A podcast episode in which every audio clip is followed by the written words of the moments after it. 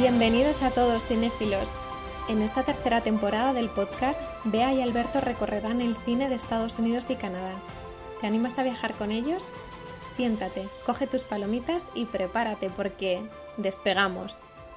Hola a todos y a todas y bienvenidos al último episodio en Canadá, de donde nos lleva el cine. Ya terminamos, terminamos no la temporada, para eso aún queda un episodio más, pero sí nuestro paso por Estados Unidos y Canadá. Albert, bienvenido, ¿cómo estás? Hola Bea, bienvenidos oyentes. Nos acercamos hacia ya al final de la temporada, último episodio en Canadá y pronto especial navideño, ya avanzamos.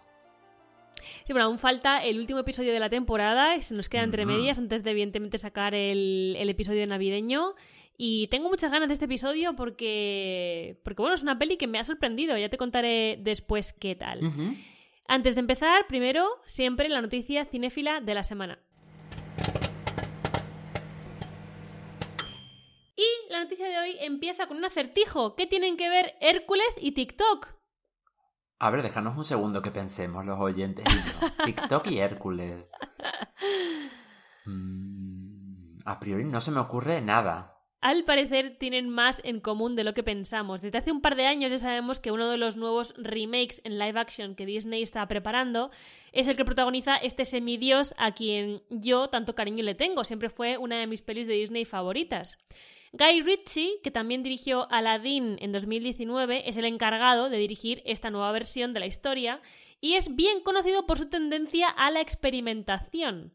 De hecho, defiende que los remakes hechos hasta ahora de las películas de dibujos animados han sido tan criticados por ser tan fieles a esas versiones que todos conocemos y que lo ideal es darle una vuelta de tuerca para adecuarlas a nuestros tiempos. Y sí, aquí es donde entra en juego TikTok, plataforma en la que al parecer la escena de cuando las musas cantan la canción Tan cierto como tú se ha convertido en una de las más recreadas en esta plataforma y bailada. Es por eso que la película se enfocará más en el estilo musical y tendrá un aire tiktokero. Y yo te pregunto, Albert, ¿qué te parece a ti esta decisión? Igual nos deja de seguir alguien después de esto que voy a decir, pero a mí precisamente Aladdin fue, creo que ha sido el remake que más me ha decepcionado y que menos me ha gustado de todos los que llevamos. Y coincido absolutamente contigo, porque yo lo vi en el cine y me pareció aburrido, feo, innecesario y sinceramente me llama muy poquito la atención lo que acabas de contar. No me anima a ver Hércules, ¿no? Con ese, ese tono o aire, sí, tiktokero. Eh, sí, es que quizá eh, tenía demasiada experimentación, a lo mejor la peli de Aladdin, ¿no? Yo temo, temo lo que van a hacer con esto porque, porque es que no sé en qué lo van a convertir. Es que me estoy imaginando muchas cosas muy feas que mejor espero no llegar a ver nunca en pantalla, Albert. ¿Y sabemos cuándo está previsto el estreno? De momento no hay noticias, creo que tampoco se ha empezado con nada del rodaje, no sé ni si hay actores todavía designados para los papeles principales. De momento, lo único que te puedo contar es, y quizá después de escuchar esto no quieras saber nada más de la película, que la película va a ser con un aire tiktokero. Pues sí. En este podcast no somos muy fans de TikTok, pero somos muy fans de Canadá y de la película que hoy presentamos. Albert, antes de anunciar cuál es, o bueno, el anuncio se llama Ancendi, es del 2010, de Denis Villeneuve. Albert, esta es una recomendación tuya nuevamente, que yo no había visto hasta ahora. Además de como ya sabe todo el mundo que te encantan los dramas, ¿qué más tiene esa peli que te llevase a recomendarla para esta temporada de Estados Unidos y Canadá? Pues tengo que retomar la filmografía del director, porque yo, Ansendis, que es una de sus primeras películas rodadas en francés, de este director que es canadiense, luego nos contarás tú más eh, sobre su vida y su trabajo, no fue la primera que vi. Yo he empezado por otro de sus títulos más recientes, como Prisioneros y demás, y me gusta tanto la firma de este director que también tiene un estilo muy propio que quise conocer sus, sus primeros trabajos y así fue como conocí Ansendis, que en muchos artículos y en muchas noticias aparecía como su, su, como su gran trabajo, en realidad, de toda su carrera, o uno de los mejores. Y me gustó. Me gustó mucho. Así es, uno de los mejores trabajos de este director, la anunciamos, ya le hemos dicho, Ansendis del 2010, la tenéis disponible en Filmin para verla con la suscripción, ¿vale? No hay que pagar ticket aparte. El género es dramático, pero también diría que es un poco como, no sé si diría thriller, es como suspense, así como un poco de misterio. y trata los temas de la familia y de la guerra del Líbano también. El guion está coescrito por Denis Villeneuve y Valérie Vaughan-Champagne y se trata de la adaptación de una obra teatral de Bagdi Muawad que lleva el mismo nombre. La sinopsis, pues la trama de la película se abre con la escena en la que vemos a Jan y a Simón, dos hermanos, que asisten a la apertura del testamento de su recién fallecida madre. Siguiendo los últimos deseos de esta mujer, el notario les da dos cartas que deben ser entregadas, una al padre que creían muerto en la guerra del Líbano y dos a un hermano cuya existencia desconocían. Entre cabreados e intrigados, esto les llevará a los dos hermanos a emprender un viaje al Medio Oriente en busca de sus enredadas raíces, y nunca mejor dichas, Albert. Enredadas, enredadas. Sí. Alerta spoiler. Poco más que decir, sí. ¿Quién es Denis Villeneuve? Es un guionista y director de cine canadiense. Originario de Quebec, inició su carrera a comienzos de los años 90 trabajando para Radio Canadá, aunque él no había estudiado cine. Y trabajó en el programa de televisión La Cour Destination Monde. Posteriormente trabajó en varios proyectos cinematográficos con los que recibió bastantes premios y una muy buena acogida de la crítica. Por ejemplo, nos referimos a trabajos como Maelstrom o Polytechnic. Entre ellos dos hay un lapso de nueve años porque el director no estaba contento con su primer trabajo y decidió tomarse un periodo sabático hasta hacer una película de la que estuviese orgulloso. En 2010 se terminaría de meter en el estrellato con esta película de la que hablamos hoy, Ansen Dis, con la que también se llevó una muy buena cantidad de premios que luego comentaremos. Su carrera siguió creciendo y tres años después debutó en Hollywood con Prisioneros, Prisoners, protagonizada entre otros por Paul Dono, Hugh Jackman y Jake Gyllenhaal. Tres grandes. Y a partir de aquí no ha dejado de petarlo con títulos súper conocidos por todos. Enemy, también con Jake Gyllenhaal. Sicario, con Emily Blunt y Benicio del Toro. La llegada, con Amy Adams.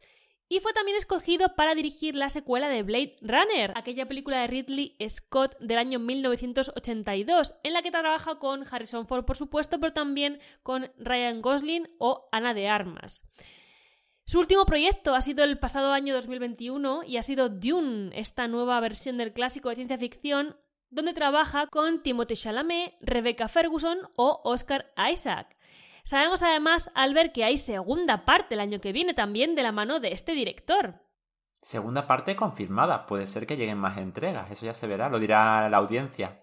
Así es, lo que sabemos es que de momento hay una segunda parte. Luego ya lo, que quieran eh, alargar la franquicia ya es cosa de tanto de, la buena acogida que tenga la segunda como de el afán del director. Una curiosidad que he leído sobre este director es que la primera edición al completo que hace de sus películas la hace siempre sin música. Digamos que él hace la edición imaginándosela y según como ve que queda ya después le mete la música. Pero, y esta es la segunda curiosidad, también es que es gran fan de la banda Radiohead y siempre incluye una de sus canciones en sus películas, como por ejemplo también pasa en este caso. Sí. En efecto, vea, el director es muy fan del grupo Radiohead y de hecho en esta película, en Ancendis, se utilizaron dos temas de la banda británica, en concreto de su álbum Amnesiac.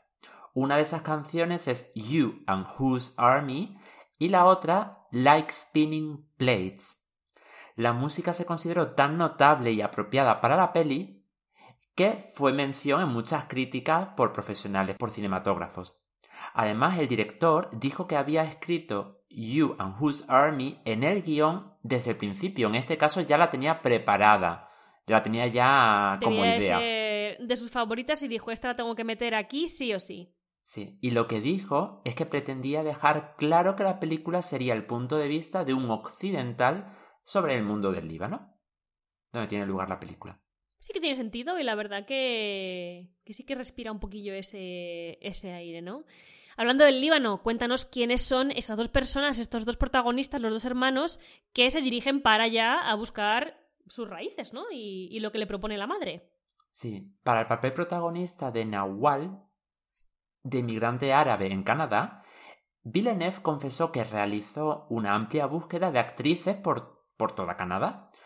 Consideró que el casting del personaje principal era el más difícil y en un momento dado contempló la posibilidad de utilizar dos o tres actrices para interpretarlo porque la historia abarca varias décadas. Finalmente se decantó por Lubna Azabal, una actriz belga de ascendencia marroquí española. Tenía 30 años, pero Villeneuve encontró que podía interpretar perfectamente ese papel a la edad de los 18, pero también con ayuda de maquillaje en las otras décadas, ¿no? Para, para que pareciese más envejecida. Luego para el papel de los gemelos, los hijos de ella, de Nahual, sea que, al, claro, ella es la madre, ¿no? Entonces Nahual es la madre de, de, los, de estos dos protagonistas. La que vemos en la película, o sea, la que acaba de fallecer, pero vemos en la película, ¿no? Anteriormente. Luego, para el papel de los gemelos, que son sus hijos, Villeneuve eligió a la actriz canadiense Melissa Desormeaux-Poulain para interpretar a Jean, diciendo que el papel requería mucha capacidad de escucha, porque ella está investigando, ¿no? El, eh, el origen de esa letra que le deja la madre.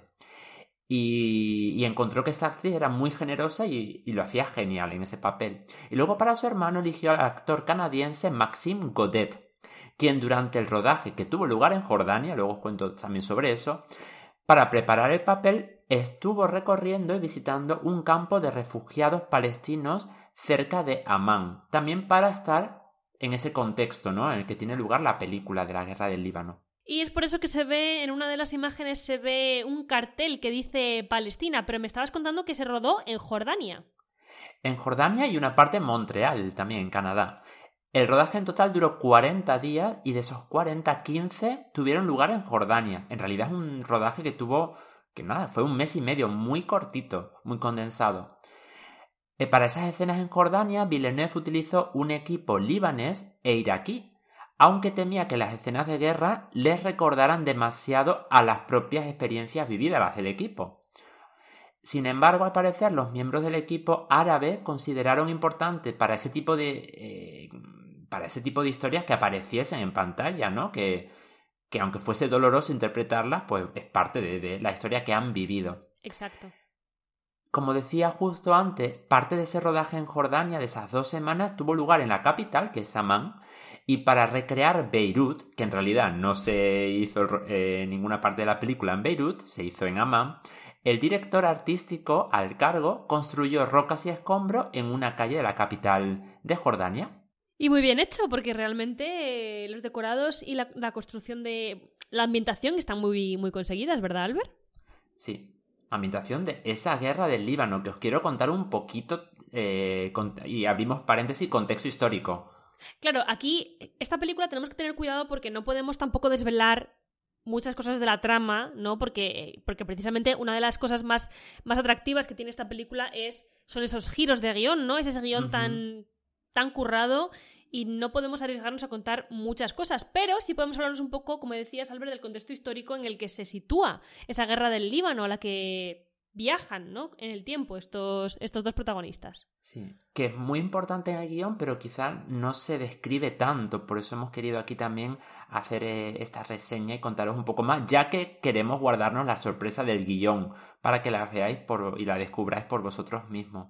Y sí, la película nos traslada a la guerra civil del Líbano, que fue una sangrienta, un sangriento conflicto que se vivió en este país entre el año 75 y 90 del siglo XX se calcula que al menos 120.000 personas fallecieron en estos 15 años de conflicto. Las cifras son escandalosas, son terribles. Y además alrededor de un millón de personas tuvieron que exiliarse y huir del país convirtiéndose en refugiados. Detalle muy importante. La historia imaginada abarca 15 eh, años, muchísimos conflictos. Lo que sí se podemos decir resumiendo todo lo que sucedió es que hubo enfrentamiento político y también religioso entre cristianos, musulmanes, drusos, así como también se vieron envueltos actores internacionales como Siria, Israel o la Organización para la Liberación de Palestina, conocida como OLP. También grupos armados como derechistas falanges cristianas o la islamista Hezbollah. ¿Qué marca el final de este conflicto? Pues en el año 1989 se firmaron los acuerdos de Taif y fue el comienzo del fin de estos combates. Eso vino acompañado en enero del 89 por el comité designado por la Liga Árabe que comenzó a formular soluciones para el conflicto y finalmente en marzo del 1991 el Parlamento aprobó la ley de amnistía que puso fin a esta conocida guerra del Líbano. Así es, Albert, un, un, conflicto del que todos hemos oído hablar, que todos tenemos en la memoria en, cierta manera, ¿no? En cierta medida, y que aquí en esta película pues también se, se retrata un poquito, ¿no? Háblame, como comentábamos antes, de los premios que se llevó esta película, que, que impulsó un poco ¿no? a, a Denis Villeneuve en su carrera como, como cinematógrafo. Sin ninguna duda, tuvo decenas de nominaciones y premios a nivel internacional.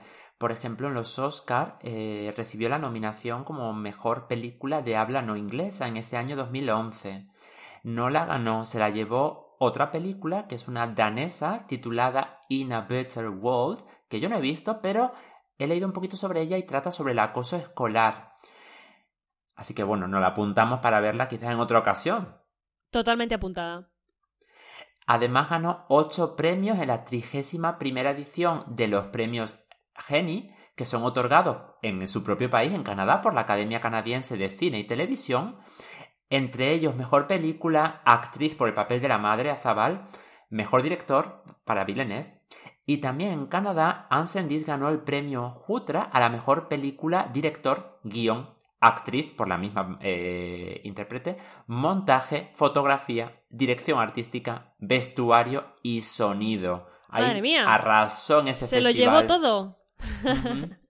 Y como tú dices, fue una película muy sonada y que se ha ido valorizando con el tiempo. Hay mucha gente que la ha ido viendo después porque no fue tan comercial en su momento. Se ha convertido en una película de culto, en una pequeña joya del director.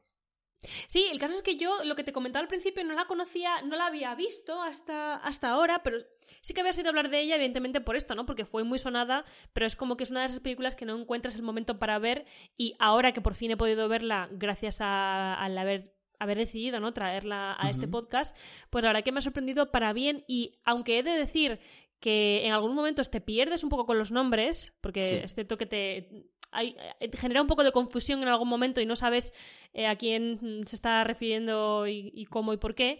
Es cierto que luego tiene ese momento que suelen tener todas estas películas de misterio en, el que te muestran algo que ya caes, ¿no? O, te lo dicen, ya caes de la burra, por así decir.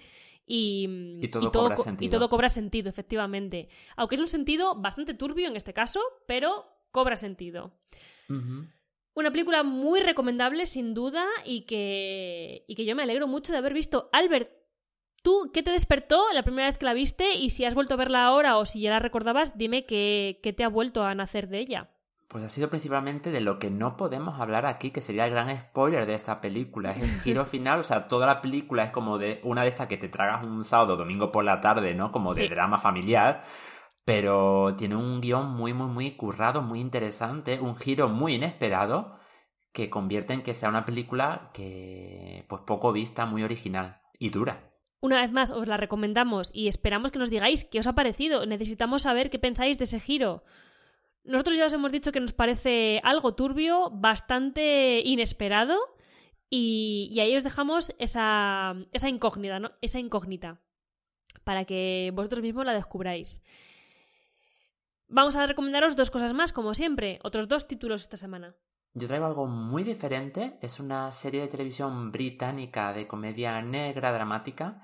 Se titula This is Going to Hurt. Esto te va a doler en español. Ha sido creada por Adam Kay, basadas en las memorias del mismo nombre, escritas por Adam Kay, que se convirtieron además en un best-seller en su momento.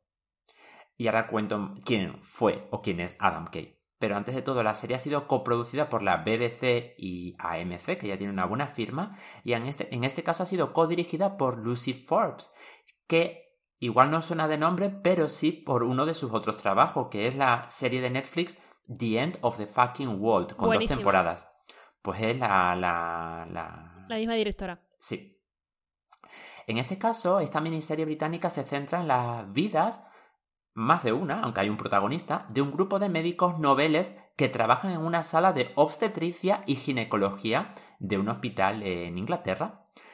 La serie describe sus vidas profesionales y personales y explora los efectos emocionales de trabajar en un entorno laboral tan estresante como la, la sala de partos y además critica mucho el sistema sanitario británico y las horas extras que tienen que hacer, la, la decadencia también de, algunas de, la, de algunos de los servicios y salas y es muy interesante.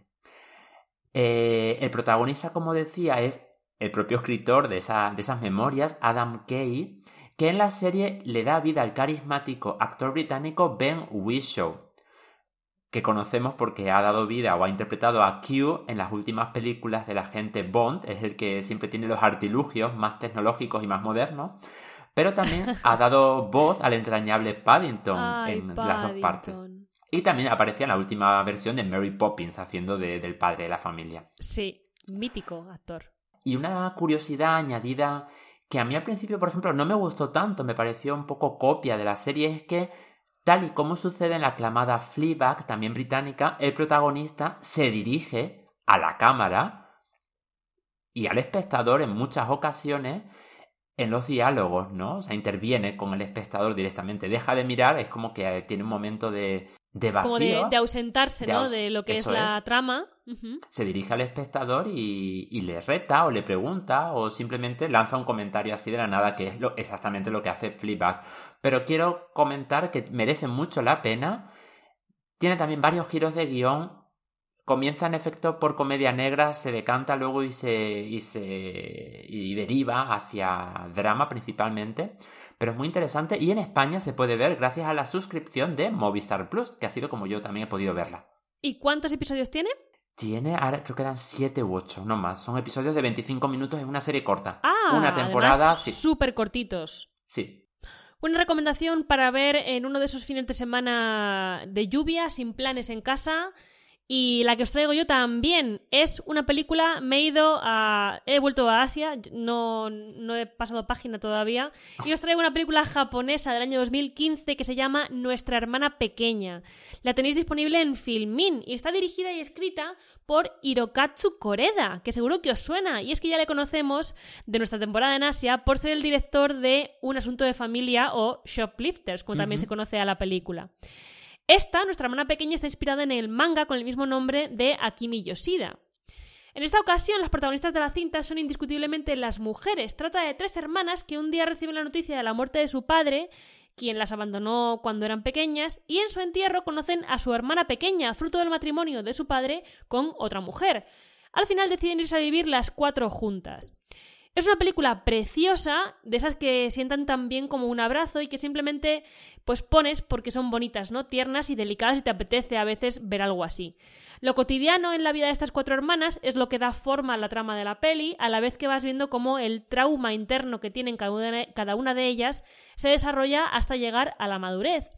Encontramos que de nuevo el director en esta cinta explora el concepto de la familia, esta vez con protagonistas que sí están emparentadas entre sí, igual no era el mismo caso en, Shoplifters, y se plantea como una reflexión sobre lo que es crecer. A mí me ha encantado y creo que es un título, pues eso, muy apropiado para esta época otoñal, de lluvia, de querer estar en casita y de ver algo que siente bien al cuerpo, ¿no? Una de esas películas que sin duda ves sonriendo porque además tiene una imagen preciosa y es bastante entretenida. Qué buena recomendación, vea, me la apunto porque, ¿sabes? Que adoro al director, pero mira, esta no la he visto. Pues es muy buen descubrimiento, Albert. Yo tampoco la había visto, la, encontré por casualidad porque me apetecía algo así, una, una, película que me hiciese sentir así como agustico y, y acogedor y esta película sin duda tiene esas dos características. Así tenemos dos recomendaciones muy, diferentes, para los oyentes. Pero ambas muy apropiadas para esta época otoñal. Hasta aquí las recomendaciones de hoy y de la temporada ya no habrá más recomendaciones, no habrá más películas. Ya hablamos que esta sería la última película que analizaríamos no solamente en Canadá, sino en esta temporada, en esta tercera temporada del podcast, porque el próximo episodio es el especial segundo aniversario. Cari, dos años hacemos ya en el podcast y como es tradición, igual que hicimos el año pasado, ¿qué es lo que vamos a hacer ese día? Nos vamos de gala y la gala va a ser la ceremonia de premios otorgada por el podcast donde nos lleve el cine y quiénes van a ser los participantes o nominados. Pues van a ser todas las películas, actores, actrices y equipo que ha pasado por la tercera temporada en Estados Unidos y Canadá. Así es, lo tenemos muy difícil porque os recordamos que hay un especial sobre Steven Spielberg con toda su filmografía, un especial sobre Christopher Nolan también con toda su filmografía y bueno, está difícil la elección de los nominados y de los ganadores, Albert.